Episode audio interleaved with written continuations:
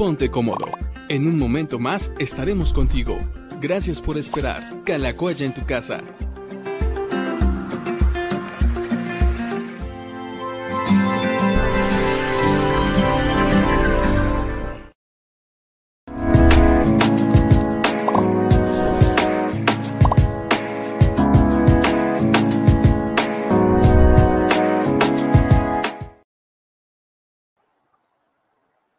Amigos, ¿cómo están? Eh, espero que estén bien, espero que estén pasando una buena tarde. Nos da mucho gusto poder estar hoy con, ustedes, jueves 29 de abril del 2021, en semana, estamos en la semana 40, no, 50 y, ¿qué? 57, 58, ya no sé en cuál vamos, pero, pero bueno, les mandamos un saludo desde, desde Calacuaya hasta tu casa, donde quiera que andes, donde quiera que estés. Nos da mucho gusto saber que estás apartando este tiempo para pasarlo con nosotros. Y bueno, pues también acá está el pastor Gilberto listo para tener esta conversación junto con nosotros. Hoy ha sido un día emocionante, desde tempranito hemos tenido un montón de reuniones.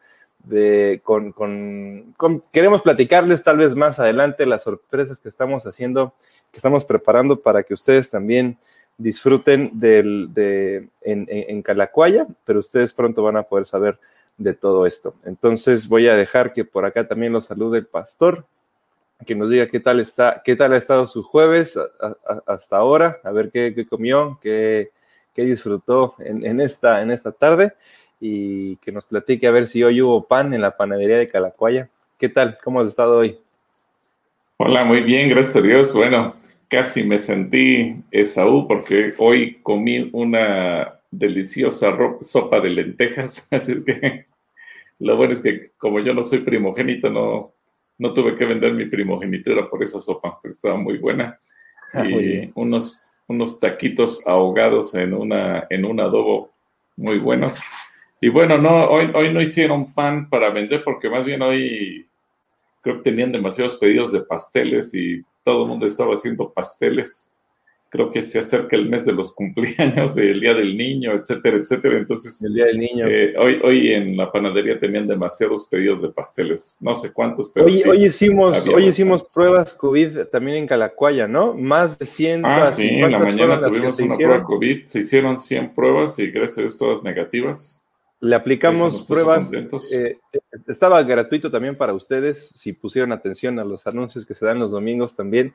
Eh, tuvimos pruebas COVID gratis eh, para ustedes de antígenos, pero eran nasales y de... Sí, era, la nasal, sin ningún costo para, para, el, para, el que, pues para los que quisieran. Y nosotros aplicamos 100 a nuestro personal aquí en oficinas, en Calacuaya, en el colegio y también en casa asistencia para estar cuidando también a los chiquitos que tenemos por allá. Y bueno, gracias a Dios, saldo blanco, saldo en cero, nadie contagiado. Hemos también tratado de cuidar todas las medidas de salud posibles y, estamos contentos de que también es un logro que tenemos hoy como iglesia, obviamente siguiendo los protocolos de, cuidado y de, y de, y de demás. Eh, estamos bien, estamos bien y seguimos orando para que Dios nos permita mantenernos de la misma forma. Entonces, y pues sí. también ayer dos organizaciones ajenas a Calacuaya nos pidieron prestados diferentes salones.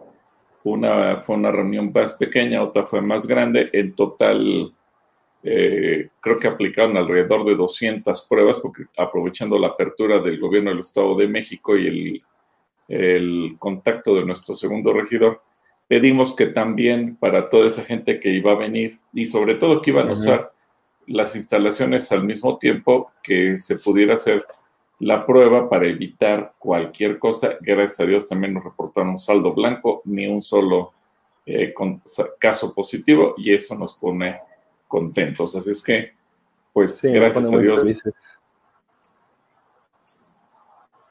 Gracias a Dios. Muy bien, bueno, pues ya después de que les platicamos un poquito acerca de nuestro día, eh, también emocionados, ¿no? Por lo que se viene para acá. Todavía son sorpresas, pero, pero ya se irán enterando poquito a poquito qué es lo que estamos haciendo y siempre tratando de mejorar en, en, favor de, de ustedes. ¿Te parece si oramos e iniciamos para contestar las 10 preguntas de, este día? Vamos a tratar de contestar la, mayoría que se pueda. las más posibles.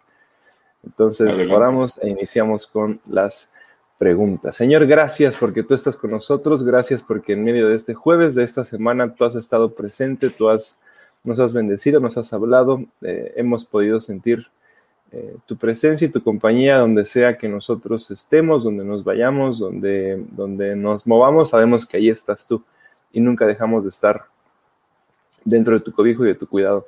Te pido que este tiempo que vamos a pasar conversando, las preguntas y respuestas que obtengamos, Dios, tú estés en medio de ellas también y que podamos acercarnos a, un conocimiento cada vez más intenso, más profundo de tu amor, de tu gracia y lo que tú tienes preparado para nosotros. Gracias te doy por cada persona que está escuchando este, e, estos diálogos, ya sea en vivo o, grabado, pues eh, ellos puedan sentir que, estamos juntos, que estamos eh, cerca, aunque físicamente estemos a la distancia. En el nombre de Jesús. Amén. Amén. Bueno, muy bien. El primerito, mira, Uciel Israel, que nos escribe una semana sí, una semana no. Eh, saludos, Uciel. Dice, buenas tardes, pastor y Joe, Dios los bendice. Mis preguntas son, ¿por qué, por lo que dijo David en Primera de Crónicas 15.2, Abanidad y sus hijos que llevaron el arca no eran levitas? Y si es que no eran levitas, ¿cómo es que pudieron tener el arca en su casa? Y la otra pregunta es, en 2 de Samuel 8.4 menciona que David tomó 1.700 hombres de a caballo y 20.000 de a pie. ¿Por qué en Primera de Crónicas 18.4 dice que son 7.000 ah, de a caballo? Bueno, ahorita vemos cuáles son los dos contextos, eh, pero a ver, vamos con la primera la primera pregunta. Bueno, nos dice muchas gracias por responder mis dudas. La primera, entonces, la primera dice, lo que dijo David en 1 Crónicas 15.2, Abadab y sus hijos que llevaron el arca no eran levitas. Así es, no eran levitas. En realidad hay una posibilidad, porque no nos aclara tampoco eh, que, quién era ese Abinadab, solamente nos habla, eh, creo que es en segunda de Samuel, eh, no, no es 8, es, ahorita te digo, mm, es segundo de Samuel, creo que es 7, ¿no? O es 8 donde David intenta llevar el arca. Pero eh, la cuestión es que los filisteos cuando regresaron el arca, acuérdate que ellos eh, comenzaron a tener miedo porque les empezaron a, tener plagas y comenzaron a tener eh, tumores, comenzaron a tener ratones, empezaron a tener una serie de situaciones y por lo tanto devolvieron el arca.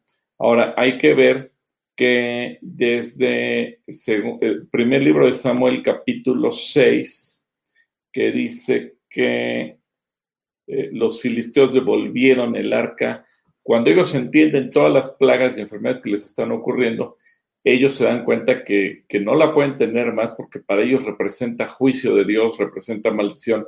Obviamente les da miedo y entonces eh, enviaron el arca eh, por medio de una carreta jalada por, por unos bueyes hacia la tierra de los israelitas y ellos intentan ver, ponen a prueba si se toma una dirección o se toma otra y todo va marcándoles a ellos que realmente el arca eh, tiene que tiene esa connotación divina que ellos no habían entendido o que tenía algo muy especial.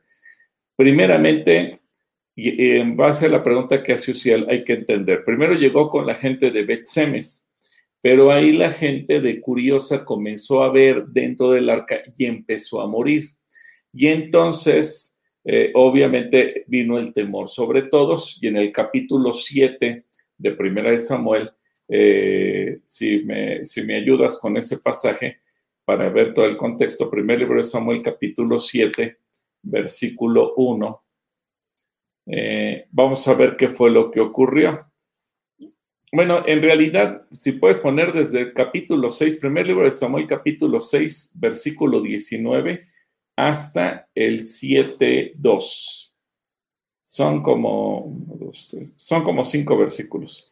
Primer libro de Samuel 6.19 hasta primer libro de Samuel capítulo 7, versículo 2. Ahí vamos a entender cómo es que el, el arca llega a la casa de Abinadab, por lo que pregunta Uziel, y esto nos va a ayudar a todos.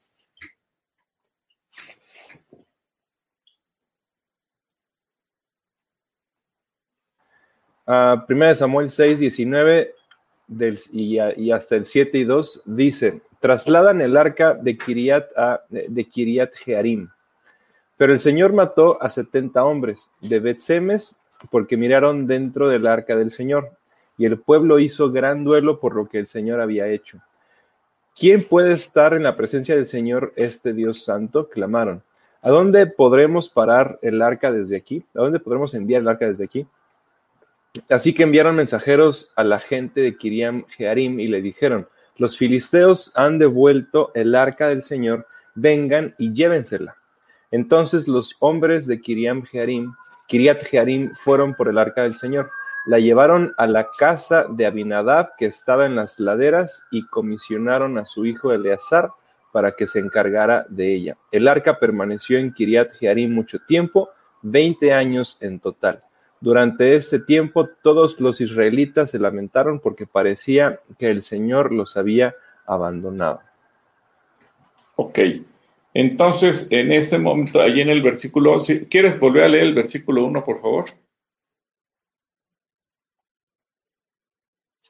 El versículo 1, bueno, el 19, que es el primero más bien, pero el Señor mató a 70 No, no, el versículo 7.1, 7.1 ah, perdón, 7.1, dice, entonces los hombres de Kiriat Jearim fueron por el arca del Señor, la llevaron a la casa de Abinadab, que estaba en las laderas, y comisionaron a su hijo Eleazar para que se encargara de ella. Ok, bueno, entonces de esa manera llegó el arca hasta eh, Abinadab. Ahora, eh, es importante también mencionar que el problema no era tener el arca, el problema era qué hacías con el arca. Los hombres de Beth Semes no respetaron el arca, quitaron el, propiciatorio y se pusieron a ver por dentro, pero ahí nos, nos da una lección. Ellos no se acercaron con reverencia, con respeto, con temor de Dios, sino con curiosidad. Y a veces la gente así se acerca a Dios. Y, obviamente ellos no respetaron las reglas que había en torno a la santidad que demandaba el arca. El problema o el pecado o, la situación no era tener el arca. Recordemos que después, cuando David intenta llevarla, no puede y, la, y circunstancialmente, así como en esta ocasión quedó en casa de Abinadab, circunstancialmente quedó en casa de Obededón. Pero Obededón con todo respeto trató el arca, él no, no se metió a fisgonear, a curiosear, a ver qué había dentro, y entonces él fue bendecido, él fue prosperado, y es entonces que entienden, tener el arca no es una maldición, tener el arca es una bendición, y eso es tener la presencia de Dios. Pero ¿cómo tratas tú o cómo interactúas tú con la presencia de Dios? Con la presencia de Dios tú puedes actuar con respeto, con reverencia, con temor, o puedes actuar pisoteándola como si la presencia de Dios no valiera nada, y es entonces cuando uno se puede meter en problemas. Y eso nos da la lección. La presencia de Dios para unos puede ser de bendición o para otros puede ser de juicio. La cuestión no es que Dios te quiera tratar a ti mal. La cuestión es cómo uno decide interactuar con el Señor. Eso puede generar bendición o puede generar juicio, pero la reacción depende de nosotros. Espero que eso te aclare y, obviamente cuando intenta llevar el arca, pues cuando usa no era levita y también su error fue meter sus manos cuando ninguna persona que no fuera levita podía tocar absolutamente nada del tabernáculo. Su problema fue que, a lo mejor uno dice, pero fue bien intencionado, no quería que se golpeara, pero la regla era no la puedes tocar. Y ese fue el problema.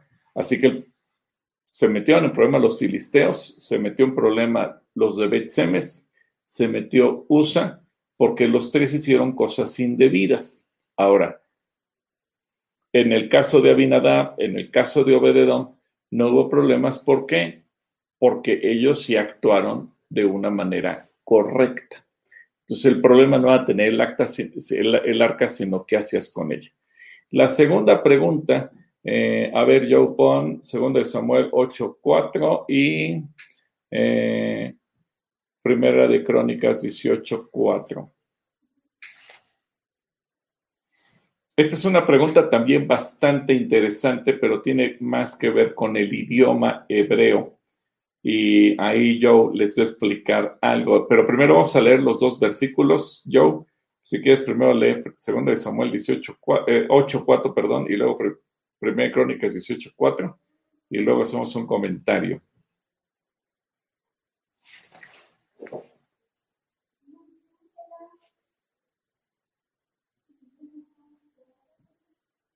A ver, acá está, aquí está. Segunda de Samuel 8.4 que dice, David capturó mil carros de guerra, siete mil conductores de carros de guerra y veinte mil soldados de infantería. Les, les los caballos de tiro, excepto los necesarios para cien carros de guerra.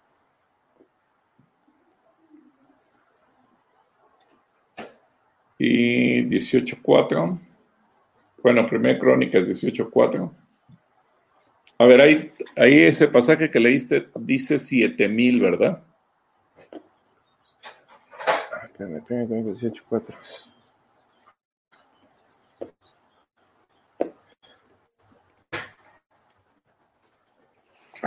Dieciocho, cuatro.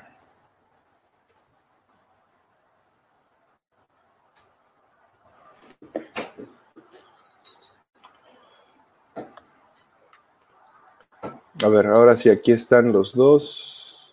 capturó 100.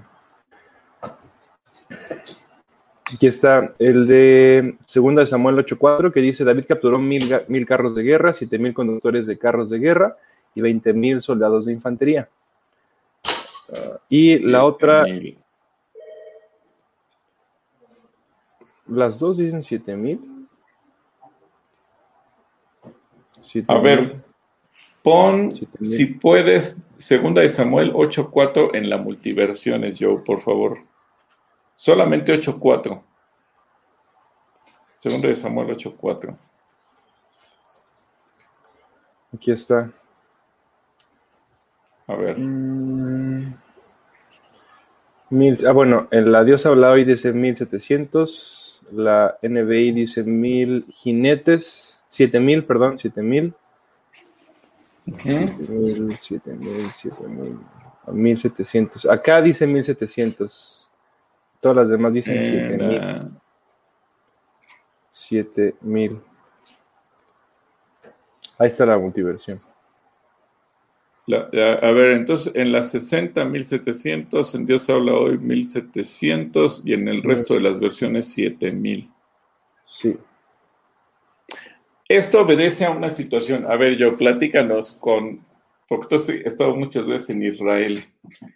El idioma hebreo, a diferencia del español, del inglés y de muchos otros, le hace falta un, un elemento. Nosotros en nuestra escritura tenemos vocales y tenemos consonantes. En el hebreo, ¿qué cosa no tienen?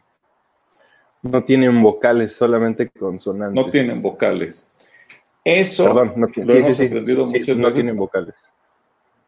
Como no, como nosotros no somos expertos en hebreo, pero hemos aprendido que cuando tú estás leyendo, tienes que seguir el contexto. Y eso les da la idea si está hablando en masculino o en femenino. Y una situación es que las letras se pueden interpretar como números. Ahora, al carecer de vocales, muchas veces se puede tener un error, no porque la Biblia tenga el error, sino quien lee la Biblia. En este caso, los que tradujeron la Biblia. Entonces, eh, Casiodoro de Reina Ahora, no podemos culpar y decir que no, no supo hacer la traducción, no, para nada. Pero él, y eso nos ha ocurrido a todos cuando tú estás haciendo un trabajo de redacción, escribes algo, muchas veces uno no mira sus propios errores. Hasta que llega alguien y lee lo que tú escribiste y te dice, aquí hay un error. Y eso nos hace darnos cuenta de nuestro error. Ahora, ni él ni después eh, Cipriano de Valera, cuando le hizo la, la revisión, se dieron cuenta. Y posteriormente todos los revisionistas que se han dedicado a, cuidar la traducción Reina Valera, ninguno se percató. Uciel, eh, poca gente es como tú, que te diste cuenta y que cuando llegaste a otro pasaje, y esto creo que nos ayudó bastante, la lectura como le estamos llevando temática, porque en el mismo día leímos los dos pasajes y en ese momento te brincó y dijiste, a ver, sobre todo si tú estás leyendo la Reina Valera 60 y dices, a ver, aquí no me cuadran las cifras. En una versión, en un pasaje dice 1700 y en la otra 7000. Bueno, ¿qué pasó? Casiodoro de Reina, cuando estaba traduciendo y llegó a 2 de Samuel 8:4, él interpretó no que la Biblia diga, él interpretó ante esa falta de vocales 1700. Cuando llegó a Primera de Crónicas 18.4, él interpretó 7000. No es que la Biblia esté mal, él así lo interpretó, así lo leyó. ¿Qué quiere decir? Que él mismo no se percató que estaba siguiendo dos criterios de traducción en un pasaje parecido fue un error humano. No es que la Biblia esté mal. ¿Qué hicieron los demás equipos de traducción? Porque otras traducciones están en lo correcto, que siguieron el mismo criterio. Entonces, si tradujiste 7000 en un pasaje, por lógica, por sentido común, traduces 7000 en el otro. Y no es forzar nada, es simplemente seguir el mismo criterio de traducción, porque tienes la misma palabra, y a esa palabra que solamente son consonantes le tienes que aplicar las vocales para que te dé la palabra correcta. Casiodoro de Reina usó diferentes vocales en un pasaje y en otro. Los otros equipos de traducción utilizaron las mismas vocales en un pasaje y en otro. Eso fue lo que ocurrió. Espero que eso te aclare a ti, Uciel. Gracias por esta pregunta que es muy interesante, porque además yo creo que eso también nos ayuda a todos los demás aún toda la demás gente que no, es como Uziel Israel y que a lo mejor leyó este pasaje y que jamás en la vida se ha dado cuenta que había una diferencia, bueno, esto ya nos ayuda a entender por qué. Entonces, todos podemos saber, no es error de la Biblia, es simplemente el criterio que se utiliza para poner las vocales al momento de traducir. Que casi es perfecto su trabajo, sí, porque si tú revisas la mayor parte de los pasajes coincide y se usa el mismo método de traducción. Pero en este caso, bueno, pues fue un error humano simplemente de la traducción. Así que espero que esto te ayude, Uciel. Dios te bendiga. Saludos en tu casa.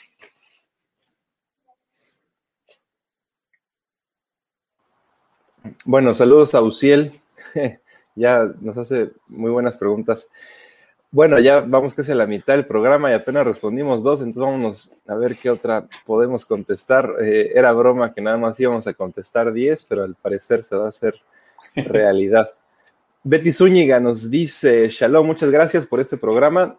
Pues he sorprendido, tal vez, se ha sorprendido. Saludos, Betty. Aprendido, ha aprendido. Oye, ¿pero qué te diste cuenta que horas mandaron sus preguntas y comentarios, Social y Betty? Hace dos, sí, hace un par de horas ya.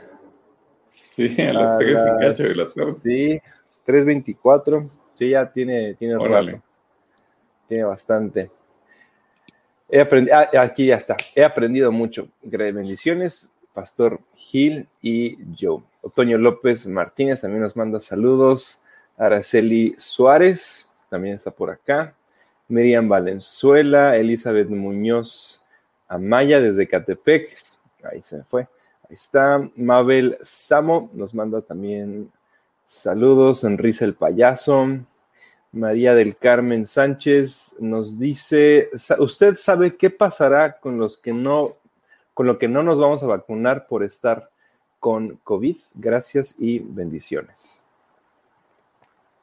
Es decir, la pregunta, como le entiendo, María del Carmen, si ahorita tienes COVID y no te pudiste vacunar, tengo entendido, según dijo el gobierno, que después habrá un, un periodo para vacunación para aquellas personas que por alguna razón o por otra no se pudieron vacunar.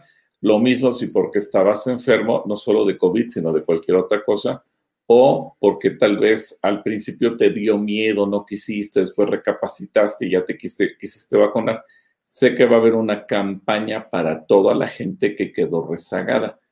Eh, lo que no sé exactamente es cuándo ni dónde, eh, una primera versión habían dicho que por el Palacio de los Deportes iba a ser una de esas opciones, pero sinceramente no he tenido noticias más precisas de fechas y lugares donde se vacunará a los rezagados. Eh, otra, otra noticia que leí más adelante era que cuando vacunen, por ejemplo, a los de 50 a 59, si llega una persona de la tercera edad que no se vacunó, la, también la van a vacunar porque ya su rango de edad le aplica esa vacuna. Así que, pues yo creo que no habrá ningún problema. Sí, me imagino que a, grandes rasgos, si no te pudiste vacunar después, la vacuna va a estar disponible después. Entonces, no te preocupes, si no te vacunas, si te quieres vacunar, después estará disponible. Saludos, María. María del Carmen, también por acá está Helen López. Buenas tardes, Pastor y Joe. Buenas tardes. Uh, Elizabeth Muñoz nos pregunta, ¿qué es el mal? Gracias por mi respuesta. Bueno, pues, ¿qué es el mal? Una, pregunta muy profunda para la filosofía, Eli, porque realmente podrías decir que el mal es todo aquello que va en contra de la voluntad de Dios, aquello que busca destruir al ser humano, aquello que busca destruir la naturaleza, aquello que busca destruir la creación de Dios, aquello que busca destruir la vida, aquello que simplemente busca hacerle daño a otros, sean seres, eh, seres humanos o sean animales o sea la misma creación, aunque sean vegetales, etcétera. El mal se manifiesta de muchas maneras. Y ahí podríamos pensar entonces que es como eso nace justamente con Satanás cuando quiere competir con Dios. No puede competir con Dios, pero quiere competir con Dios. Y una de, sus formas es Dios da vida, el mal da muerte. Eh, Dios crea, el mal destruye. Todo lo que se trata de oponer a Dios, Dios bendice, el mal maldice. Y si Dios edifica, el mal va a tratar de dañar. Entonces, es todo lo contrario a lo que Dios propone. Una pregunta que obviamente requeriría mucho tiempo de análisis, porque pues, hay muchas maneras, pero a grandes rasgos yo creo que podemos pensar es simplemente aquello que se opone en lo general con todo lo que es el diseño y los propósitos de Dios. Un saludo, Eli, que Dios te bendiga. Saludos a Eli. Uh, Toño López dice, gracias a Dios por, eh, gracias a Dios ora por lluvia y Dios, y Dios respondió, ¿cómo les fue con la lluvia de anoche? Estuvo, estuvo dura, ¿verdad? Bastante, y vi que un joven no le fue muy bien porque quedó atrapado en la sede, el letrero de la sede Mexa ahí en el Zócalo y estuvo no sé cuánto tiempo el pobre atrapado porque cayó una granizada que ya es que se cayó el techo del templo mayor y vamos, hubo, hubo situaciones muy feas en el, en el primer cuadro y un joven que andaba ahí de turista, yo creo que se estaba tomando la foto, se metió ahí y ahí quedó atrapado, no sé cuánto tiempo, pero bueno, a nosotros nos fue bien. y gracias a Dios por la lluvia, porque como dicen los, los judíos, la lluvia es vida, es bendición, agradecemos porque bendice la tierra. Por cierto, cerca de la casa de ustedes, la casa de ustedes está en la colonia eh, Lomas de San Mateo, en Naucalpan, Estado de México. Cerca está el cerro de Moctezuma, que es una zona boscosa muy bonita. Eh, y en estos últimos días hubo tres o cuatro incendios. Ayer incluso, como fue nuestro día de descanso, salí con Clarita y vimos que estaban varios brigadistas de protección civil tratando de apagar ahí y gracias a Dios con la lluvia se alcanzó a apagar eso y ya se humedece la tierra, se humedecen los árboles, eso es bendición. No, y también llevamos ya varios meses escasos de agua y, jardines, parques, hasta las plantitas de las, en, las banquetas eh, se, se, veían muy secas, entonces también yo creo que lo de ayer ayuda a que también las plantas tomen un poquito de agua. Entonces, nos fue bien otoño. ¿A ti qué tal te fue, te fue con la lluvia? Saludos por acá también, Eduardo Rivera. Buenas tardes, Dios les bendiga en este día de jueves. Bendiciones, Pastor Gilberto y yo. Gracias, Eduardo, te mandamos un saludo. Edgar Peña, hola, soy Dasha. Tengo una pregunta. ¿En qué lugar estarán Enoch y Elías?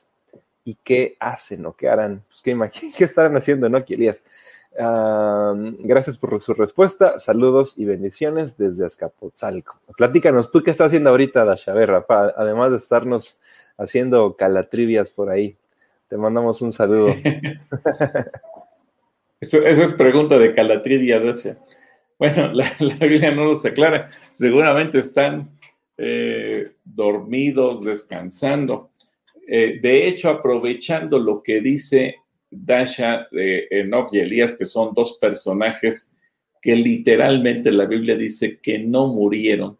Eh, muchos piensan que son los dos testigos que vienen de parte de Dios en el Apocalipsis y que eh, morirán para que se cumpla el hecho de que todo ser humano debe morir.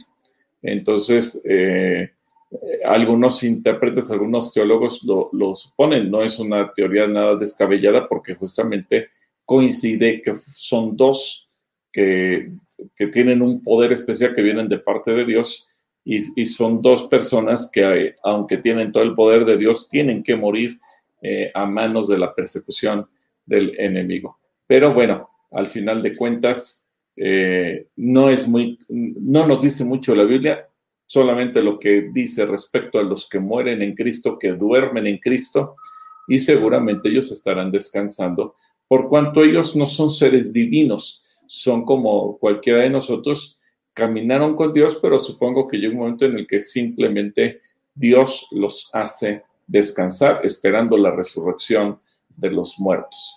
Una pregunta también muy profunda y muy interesante, mi querida Dasha. Saludos en tu casa y espero que en esta nueva serie que vamos a empezar el domingo te ganes muchos premios de la Calatrivia.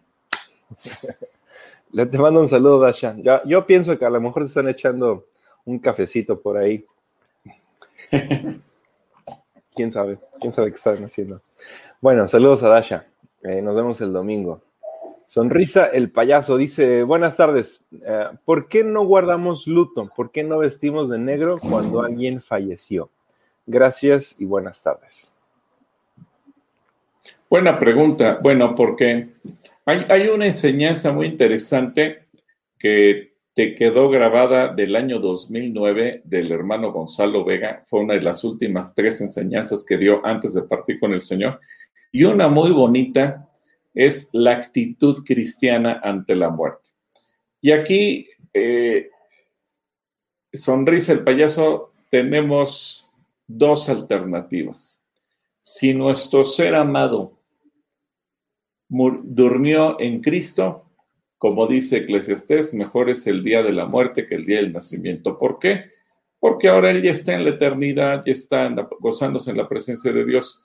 Sí, nos duele que no lo vamos a volver a ver aquí en la tierra, pero también nos alegramos porque él pasó a estar a la presencia de Dios.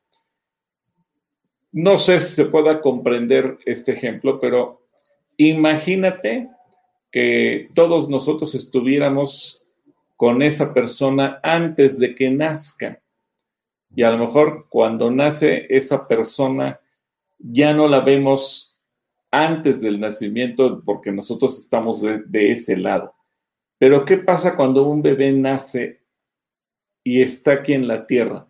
Pues papá, mamá y los familiares y toda la gente que le rodea están felices porque hay un nuevo ser humano una nueva persona, un nuevo familiar, un nuevo integrante entre nosotros y es motivo de felicitaciones, gratitud, felicidad, etcétera. Bueno, nosotros despedimos de la tierra a una persona, pero en el cielo hay gozo. ¿Por qué? Porque ha llegado un, un hijo de Dios allá, ha llegado una persona que va a disfrutar de la eternidad con el Señor. Y entonces lo que para nosotros es doloroso, allá en el cielo es motivo de gozo, de alegría, de felicidad, de paz, etcétera, porque una persona está entrando a la, al reposo y a la presencia de nuestro Dios. Entonces, por esa razón, nosotros como cristianos no guardamos el luto. Ahora, imagínate que fue una persona que no alcanzó la salvación. Pues obviamente duele. Eh, y duele más porque sabes que esa persona se perdió esa oportunidad de alcanzar la eternidad pero al mismo tiempo ya no podemos hacer nada por ella, aunque nos pongamos de negro y aunque nos llenemos de ceniza y aunque nos tiremos al piso, ya no vamos a cambiar la eternidad de esa persona. Todo lo, lo que podemos hacer es en vida. Por eso es la preocupación de evangelizar, de predicar, de testificar, para llevarnos más gente al cielo y que esa gente la arrebatemos del infierno y la podamos poner en el camino del Señor rumbo al cielo. Pero esa es la razón por la que nosotros, eh, entendiendo que es mejor el día de la muerte, ¿por qué? Porque ese día comienza la eternidad para esa persona. Eso hace que el cristiano no pueda vivir en luto, que en el corazón pueda haber dolor, porque sí, a esa persona no la vamos a ver más, indudablemente, pero vivir amargados, adoloridos, color negro, no, porque nosotros creemos en la vida eterna y eso nos da esperanza. ¿Sí? Un, abrazo, mi querido Sonlisa, el payaso.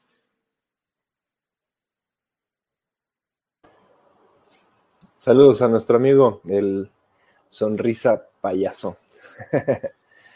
y bueno, pues ahí está la respuesta de por qué no, por qué no hacemos o por qué no guardamos el luto es, bien bonita, ¿verdad? La perspectiva en la que podemos llegar a cambiar el por qué estoy triste yo, si más bien no lo veas desde, o sea, con los ojos que tienes ahora, sino más bien velo como lo están viendo en el cielo. Es un nacimiento, es una llegada, es un regreso, es un retorno.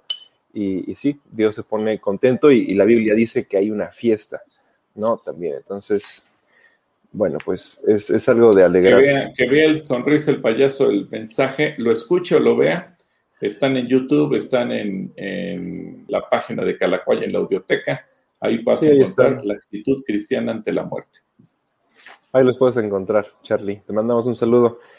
Isabel Ávila, bendiciones. Pastor Gil y Joe, muchas gracias. Pueblito Neria también nos manda saludos. Gloria Flores nos dice, buenas tardes, Pastor y Joe. Mi pregunta es, Uh, Job 38, del 31 al 32. En la aplicación de YouVersion habla de, un Arturo y sus hijos, pero no sé de qué Arturo habla. Esta pregunta nos la hicieron el martes y la buscamos, pero no habla de Arturo. Más bien, dinos la versión en lo que le estás leyendo, Gloria, porque si la buscamos, la puedo volver a buscar ahora. Job 38, no habla de ningún Arturo en la, en la NTV. Job 38. A ver, ponen las multiversiones, Joe.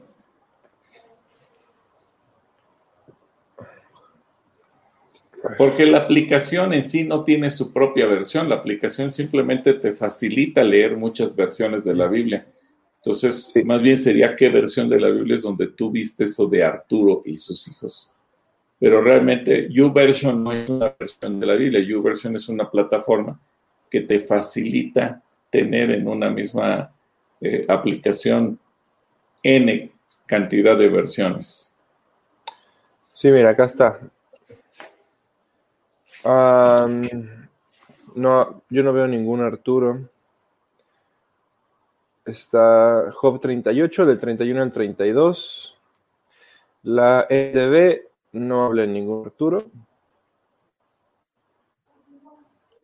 Mm, no. La Osa Mayor y sus hijos. 60 tampoco. La NBI tampoco. Y la Dios habla hoy. Ah, tampoco. No, no, no está. No está Gloria. Sí, lo vimos, lo vimos el martes y hoy nuevamente nos escribes con la misma pregunta, pero no, este, no sé si tu versículo está mal o la versión en la que lo estás leyendo es una distinta. Yo aquí abrí cuatro, pero no, no está. Entonces, eh, te mandamos un saludo. Espero que aclares bien la pregunta que tengas para que podamos contestarla. Un saludo, Gloria. Natalia Sitle nos dice buenas tardes. Buenas tardes, Natalia. Cirila RJ, buenas tardes, Pastor. Y yo les mandamos saludos desde, top, desde Topeka, en Kansas. Mira, un saludo hasta Kansas. Eh, qué bueno que nos están siguiendo allá. Saludos, Cirila. Un saludo. Rosa Reina nos dice, qué bendición, amada familia. Patricia Silvia, Dios le bendiga, Pastor Gilberto y yo. Gracias, Patricia. Saludos. Mercy Soriano, también por acá. Nos manda saludos. Rosa Mendoza, muchas gracias. Cintia Castro también nos manda saludos. Eduardo Rivera, a ver qué dice Eduardo Rivera. Dice, pregunta, sabemos que él en el Edomex ya está en semáforo amarillo. De pasar al semáforo verde, se abrirá el CCC luego, luego, o esperarían un tiempo considerando, consideré, estando en verde para poder ver qué día podrían abrir sin, sin algún riesgo. Saludos cordiales, bendiciones. Eduardo, ok. si el semáforo llega verde, abrimos. Tal, tal cual. Nosotros estamos, las instalaciones están listas. Bueno, ahorita ya no, pero sí, sí están, están, estamos listos con protocolos. Tenemos ya los galones de gel cargados para, para cuando eso suceda. Eh, tenemos también ya los protocolos de, sana distancia, como acomodaríamos a las personas dentro del auditorio. Eh, ahorita estamos haciendo físicamente adecuaciones en el auditorio para, para, un mejor reacomodo, pero, pero estando las instalaciones en verde, el centro cristiano se abriría con sus reuniones siempre y cuando eh, los que puedan tener acceso a la vacuna, porque también eso es importante, la tengan. Es, va a ser muy importante que, por lo menos la mayor parte de los asistentes tengan su vacuna. Entonces, bueno, pues eso también será a considerar. ¿Tú, tú qué quieres? Eh, también animar, como tú dices, que los asistentes tengan su vacuna porque eso va a evitar contagios. Eh, tenemos amigos pastores en diferentes estados de la República y algunos de iglesias numerosas, así como Calacuaya, eh, cuando de repente viene el, rebrote, han tenido que cerrar nuevamente.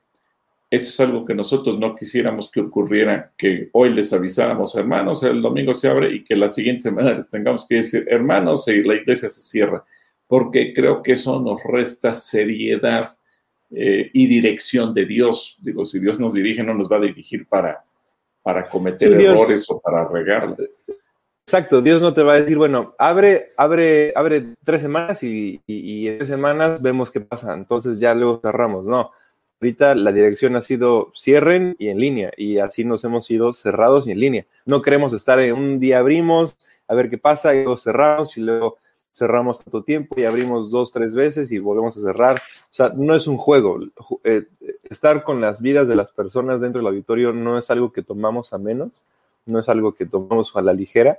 Entonces decidimos por, por salud de ustedes, de nuestra y de todos, eh, y, paz mental también de vecinos y de, y de, em, autoridades y demás, esperar. O sea, semáforo verde, la situación está bien, ¿no? Y, fíjate que hoy en la mañana, bueno, fíjense todos que hoy en la mañana platicando con pastores de diferentes estados de la República, había tres que representaban estados que ya están en verde. Y entonces yo les pregunté cómo les ha ido. Y, y los tres me dijeron, pues muy poquita gente, cuando mucho el 10% de la congregación está viniendo, a pesar de que las instalaciones están abiertas en algunos casos ya después de tres meses de estar abierto en verde. Eh, y uno de ellos me llamó la atención que me dijo, y yo he tenido reuniones con los pastores de la ciudad y ninguna congregación rebasa el 20% de sus congregantes. Eso eh, más o menos es lo mismo que escuchamos de pastores, por ejemplo, en Texas, eh, que es un estado de la Unión Americana que se presume como quizás el estado más seguro hoy por hoy en cuestión de COVID en Estados Unidos, que han logrado dominar la pandemia, que tienen vacunas para todo el mundo, etcétera, no han logrado regresar a la gente a la congregación. Las iglesias están abiertas, pero la gente no regresa por miedo. Entonces creo que, eh, digo, nosotros vamos a estar igual con la misma programación, tanto en, presencial como en línea, dando el servicio para lo que se requiera. La gente que no tenga miedo será bienvenida, la gente que tenga miedo respetaremos, pero como dice Joe, una recomendación que sí haremos, y aquí sí lo digo, comenzando por todo el equipo pastoral, será aplicarnos la vacuna para poder estar, servir y minimizar riesgos. Yo sé, como muchos dicen, la vacuna no es la panacea, etcétera, etcétera, pero al menos es una forma de minimizar riesgos. Y por eso vamos a recomendar que toda la gente lo pueda hacer y, y adelante. Digo, si, si en otros países ha funcionado, en Israel, Alemania, Angela Merkel lo está aplicando, creo que también nosotros tenemos que ser sabios, tenemos que ser prudentes y por eso lo haremos. Pero, en conclusión, en cuanto tengamos semáforo verde, que no sé cuántas semanas o meses nos lleve la transición de amarillo a verde, estaremos atentos. Ahora, hay, eh, eh, habíamos estado en números alrededor de mil contagios al día y ya nos habían dicho no viene ningún repunte. Ayer hubo 3.600 contagiados y más de 370 muertos. Entonces, el número de ayer echó por tierra la teoría de que ya no había repunte. Entonces, hay que seguir cuidándonos, obviamente. Claro, pues es que tener la vacuna tampoco es, eh, digo, es, es, es, necesario. Tener la vacuna no te, no te, no te exime, no, no, no, no te hace menos, pero, o sea, tienes que todos modos que cubrirte eh, con el cubrebocas, tienes que seguir usando el gel antibacterial, tienes que tener sana distancia y demás, este, porque, porque sí, no, no es como un superpoder, ¿no?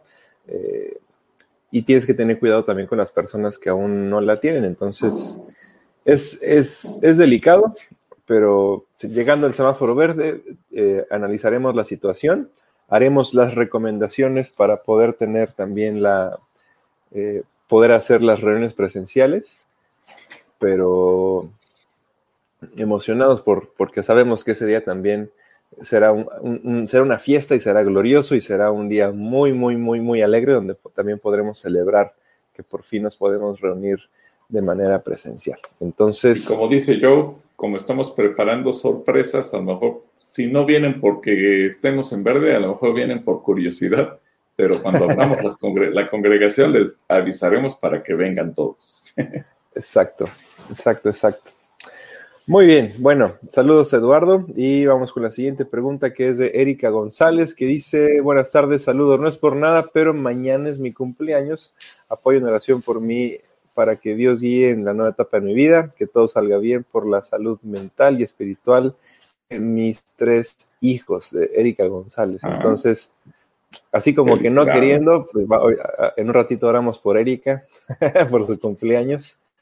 Y, qué bonito, Erika, felicidades. Y qué bonito día también, el Día del Niño, porque toda, toda la vida, aunque llegues a ser una mujer ya de la tercera edad, siempre el Día del Niño será tu día. Sí, mira, está, está cumpliendo otro año de ser una, niña grande, ¿no? Saludos a Erika, a sus tres hijitos.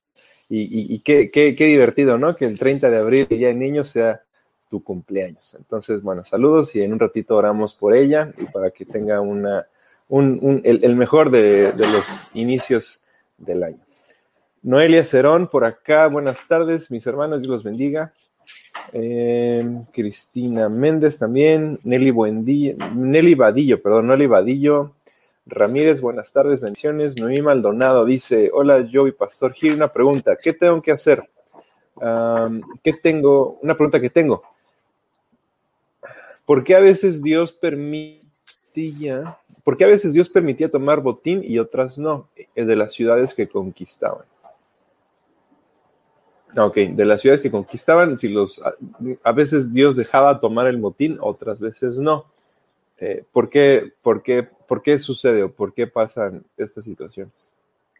Bueno, ahí te das cuenta siempre de la importancia de obedecer a Dios, porque hay cosas que pueden ser de bendición para nosotros. Dios es sabio y Dios no se equivoca.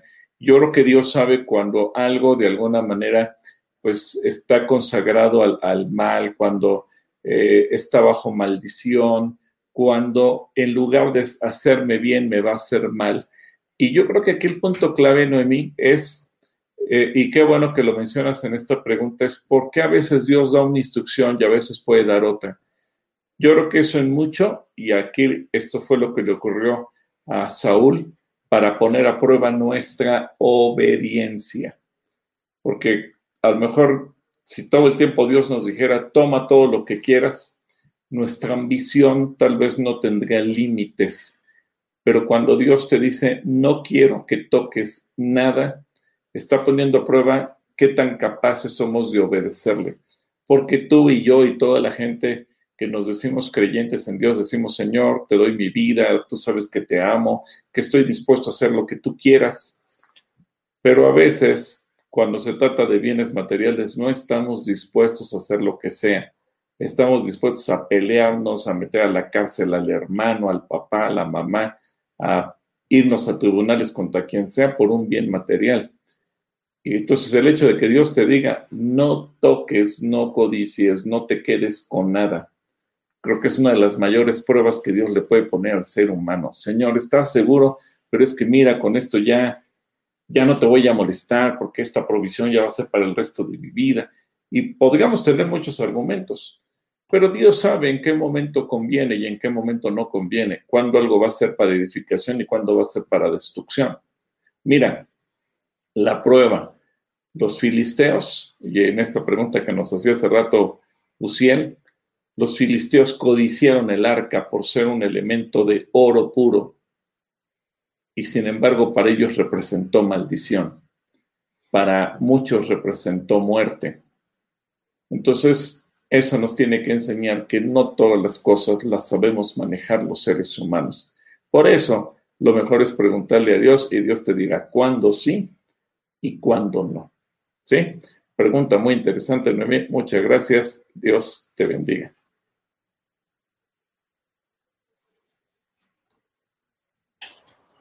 Saludos a Noemí. Hasta, bueno, no sé, no nos dijo dónde está, pero le mandamos saludos. Verónica eh, Rodríguez pregunta, ¿Esaú fue salvo? Una pregunta muy interesante. Mira, dice la Biblia que por sus frutos los conoceréis. Y yo veo que al final de la vida. ¿Me regalas una sandía, papita? Joder, tu micrófono. perdón. Eh, yo creo que por sus frutos los conoceréis y yo creo que el punto aquí de Esaú es eh, que al final él otorgó el perdón a Jacob. A pesar de que Jacob le robó la, la bendición, de que le puso una trampa, de que usurpó su personalidad, lo que tú gustes y mandes, al final de cuentas él perdonó. Y eso creo que tiene un valor extraordinario. Y es una de las condicionantes incluso que Jesús pone para quienes nos decimos salvos. Incluso en muchas de las parábolas de los dos deudores y muchas otras, el Señor pone de ejemplo, el que perdona será perdonado y el que no perdone será entregado a los, a los verdugos y, y no saldrá de ahí hasta que haya pagado lo último. Y una de las principales características que a mí me llama la atención de Esaú es su capacidad de perdonar. Eh, evidentemente, quizás su vida no es, eh, no llama tanto la atención porque pasa a un segundo plano, porque la Biblia se enfoca en darnos la vida de Jacob y lo que ocurre con sus descendientes. Y aunque de Saúl nos menciona quiénes fueron los pueblos que vienen de Saúl, etcétera, etcétera, pero lo poco que la Biblia nos habla de Saúl, nos habla que al final de su vida él fue un hombre que actuó como cualquier cristiano tendría que actuar. Por mucho daño que te hayan hecho, siempre dispuesto a perdonar. Por esa razón, digo, aunque la Biblia no lo aclara, pero por esa razón yo creo que Esaú sí alcanzó la salvación. Y además, también hay que entender que el Señor aplica una regla. Eh, si crees en el Señor, serás salvo tú y tu casa. Y obviamente Isaac y Rebeca eran personas temerosas de Dios y seguramente sus hijos fueron temerosos de Dios. ¿Por qué? Pues porque es también parte de un, de un linaje, eran parte del linaje de Abraham. Y, y no olvidemos que aunque se centra todo en la historia de Jacob y sus hijos para mostrarnos la, la nación de Israel, bueno, pero Esaú era parte también de ese linaje y de esa bendición. Así que, Vero, te mando un, un, saludo. Muy buena pregunta que también obliga a reflexionar. Perdón, pero miren, aquí les, les, les, regalo un pedacito de sandía. Provechito. Mm. Gracias. Por acá, Rosa Mendoza dice, damos gracias a Dios por sus vidas, Pastor Gilberto y Joe. Oramos para que siga guardando sus vidas de toda enfermedad. Abrazos. Bueno, muchas gracias, Rosa. Gracias, gracias. Y lo mismo oramos por, por ti, por toda la gente de Calacuaya. Rocío Chávez manda saludos. Um, Alejandra Pérez también mandamos saludos, Alejandra. Betty Tap dice, bendiciones, pastor. Mi pregunta es, a nivel espiritual, ¿de quién o qué estamos hablando cuando se dice el príncipe de Persa y Grecia? Esto lo menciona Daniel 10:20. Ah, bueno. Ahí nos habla de que hay espíritus territoriales que dominan determinados lugares y obviamente con determinadas características, determinadas potestades. Recordemos que Persia fue un imperio igual que los griegos. Eh, pero no solamente, y eso te enseña, la pregunta también que hace Betty es muy interesante, porque eh, nos enseña que no solamente se refiere a una situación política o a una situación eh, meramente como un dato de la historia circunstancial. Si tú estudias la historia, te vas a dar cuenta, es muy interesante la historia de los persas, es muy interesante la historia de los griegos, pero Daniel 10:20 nos enseña que detrás de esos imperios, detrás de esas naciones que el mundo entero reconoce históricamente, había principados espirituales Hoy por hoy, por ejemplo, y, es, saco a colación esta pregunta, eh, Estados Unidos es la potencia mundial número uno y tiene varias décadas y sé que muchos dicen que se aproxima su caída, etcétera, etcétera. Y vamos, esto no es el punto a discutir.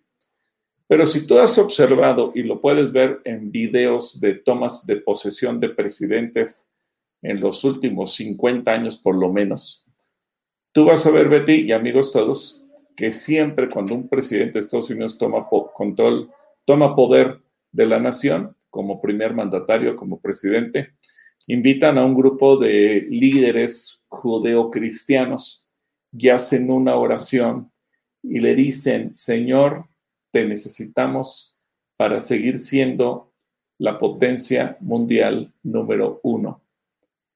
Cuando cuando tú escuchas una oración así, a lo mejor no le das mucha importancia, pero te pones a pensar, Estados Unidos no es potencia circunstancialmente, no es potencia porque tengan mucho dinero, no es potencia porque tengan mucho petróleo, no es potencia porque tengan un gran ejército, es potencia porque Dios ha respondido la oración de sus líderes por muchísimos años. Y la mayor parte de las naciones nunca harían ese tipo de oración. Simple y sencillamente México. México, eh, cualquier político, presidente, todos los que ha habido, te van a decir, pues no, México es, es un país laico, aquí no podemos hablar de Jesucristo, nunca en una toma de posesión se ha orado ni se ha declarado Jesús, México te necesita para ser una potencia mundial o para salir de la crisis. No, aquí los políticos te dicen, no, no, no, ni mencionar a Dios, ni mencionar a Jesucristo. Simplemente ve, la última vez que se tomó posesión en este país se hizo eh, con una, un culto satánico eh, que porque era parte de nuestra eh, historia autóctona como indígenas. Pero México, que ha desechado a Jesucristo históricamente desde que México es nación hasta el día de hoy, México está en el hoyo. Y nos damos cuenta que no depende ni de los mexicanos, ni de la buena voluntad de quien nos gobierne, ni de la inteligencia, aunque tengamos al hombre más rico del mundo en nuestro territorio, seguimos siendo un país en vías de desarrollo con un montón de crisis. ¿Por qué?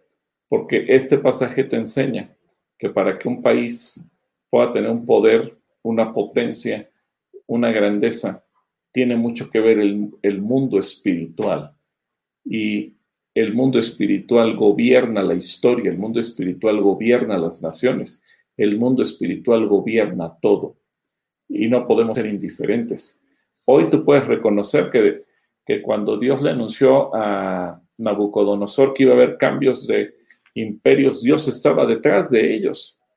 Y luego Daniel nos muestra que había espíritus que dominaban en, esos, en esas regiones, que fueron los que le dieron fuerza y vigor al imperio persa y después a los griegos. Bueno, hoy esa fuerza y ese vigor están en Estados Unidos, no porque digamos que sea el país modelo a seguir en todo, no, pero sí, yo me atrevo a decir, porque ellos valientemente cada, cada cuatro años claman, pueden tener un presidente pésimo, pueden tener un presidente fatal, pero cada cuatro años claman y le dicen, Señor, te necesitamos para seguir siendo la potencia número uno en el mundo. Y Cristo, cuando se lo han pedido, se lo ha cumplido. Así que creo que eso nos enseña y nos hace reflexionar de la importancia de involucrar a Dios en todo, aún en nuestro gobierno. Sí, que Dios te bendiga. Muy buena pregunta, Betty. Saludos, Betty. Cristina Méndez por acá nos dice, buenas tardes, pastor. Y eh, Joe, escuchándoles y gracias por el programa de mujeres de hoy. Dios permita que hubiera más programas así y con un espacio especial para los ancianos, en este caso por mi Padre terrenal. Gracias.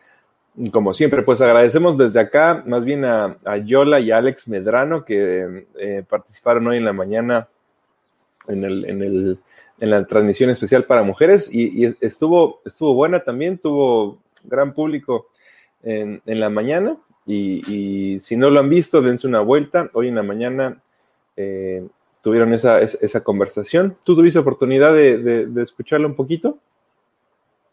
No, hoy no pude escucharlo porque hoy tuvimos una reunión, estábamos justamente viendo parte de la sorpresa que tenemos con la gente, pero hoy tuvimos un montón de gente eh, simultáneamente en el santuario y eso a mí me impidió ponerme a, verlo, ya me dará tiempo después y después de que terminamos esa reunión, pues hubo un montón de actividades adicionales y ya no, me fui a comer como a las tres y cuarto, pero realmente no le habíamos parado de, en cuanto a actividad, entonces no tuve un ratito para sentarme a verlo, ya lo veré con calma y, pero sí, como tú dices, solamente antes de iniciar la transmisión puedes saludar a Alex y a Yola y bueno, desde aquí les mandamos un abrazo. Y gracias a Dios que fue de bendición y de utilidad para la gente, ¿no?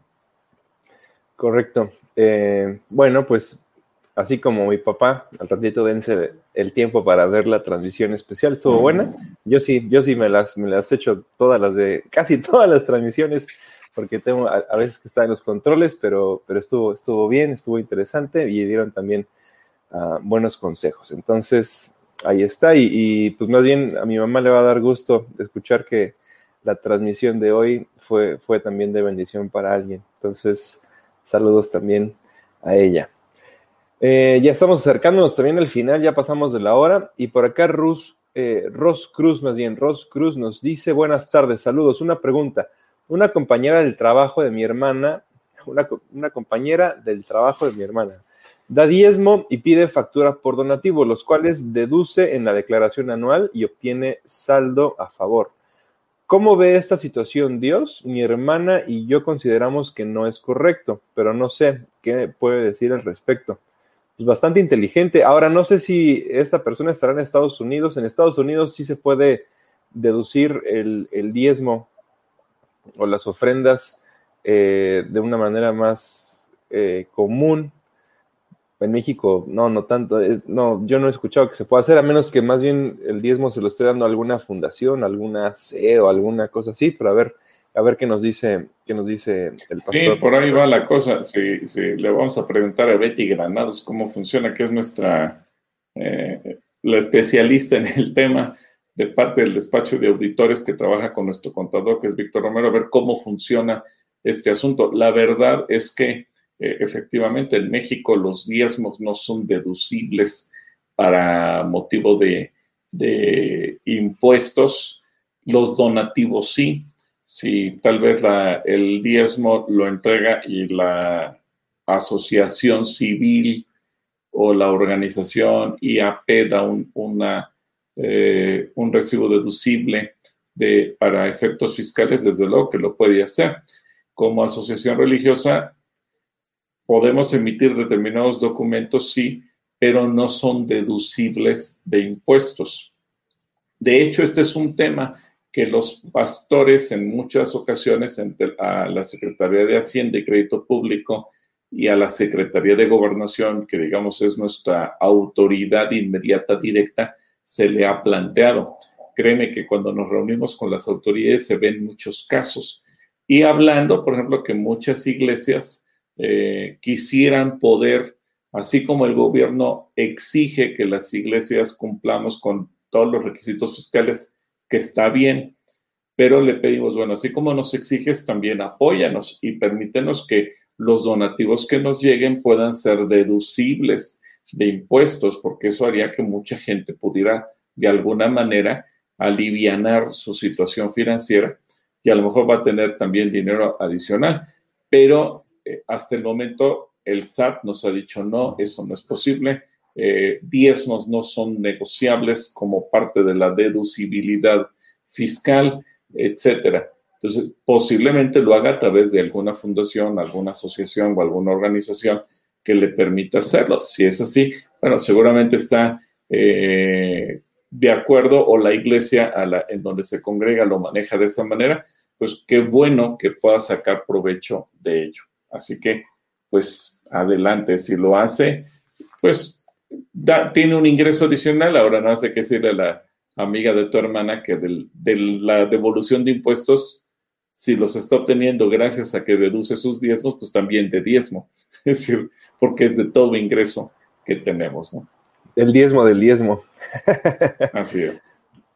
A mí es más inteligente y sería, sería bueno que en México se pudiera hacer. Entonces, no, Ross ni la hermana de Ross no lo vean mal.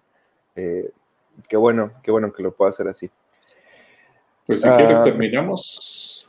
Sí, pues terminamos. ya estamos hay, todavía varios, varios, varios saludos. Hay muchas preguntas. Estamos apenas a las 5.19.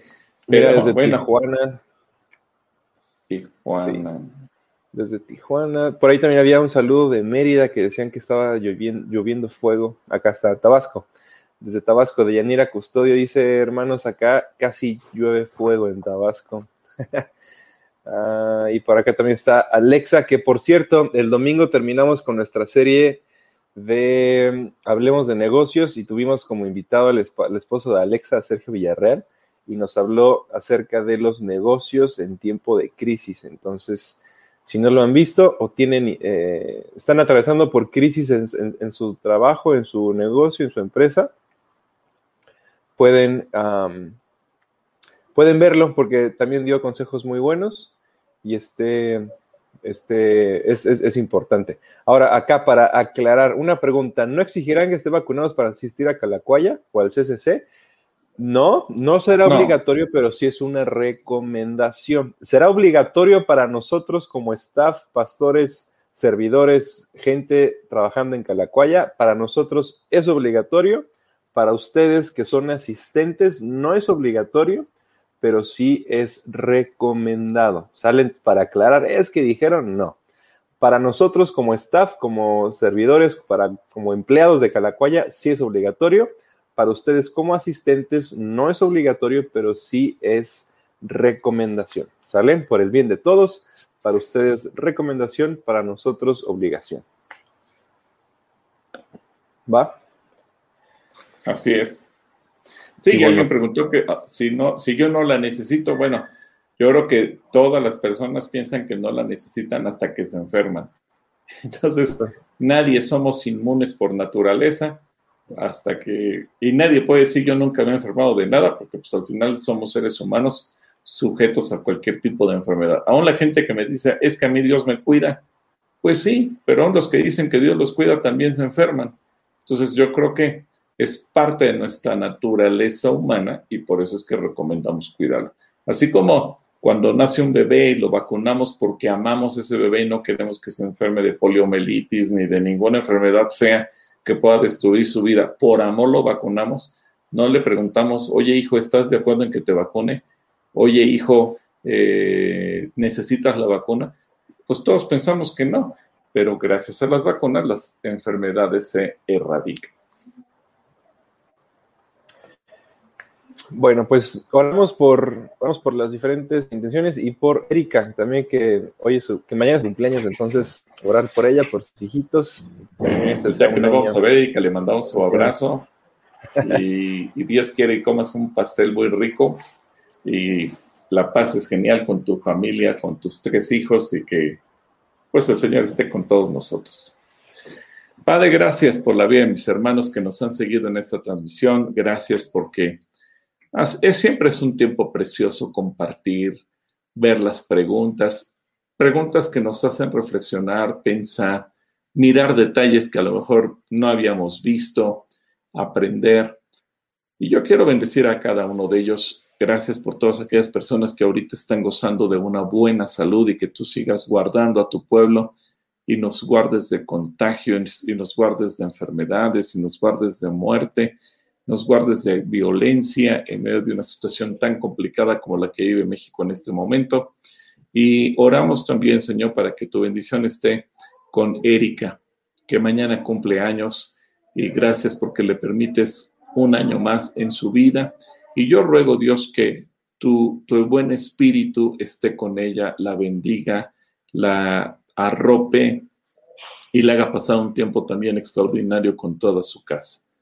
Desde aquí le mandamos un abrazo, Señor, pero yo sé que tú le das tu bendición, al igual que cada persona que en este momento está aquí conectada, está viendo, escuchando, tu bendición esté en sus vidas. En el nombre de Cristo Jesús. Amén. Amén. Bueno, pues amigos, hermanos, familia, nos da mucho gusto poder eh, conectarnos hoy con ustedes. Les mandamos un saludo, les mandamos un abrazo y nos vemos el domingo en el último punto. Pórtense bien. Nos vemos. Que les bendiga.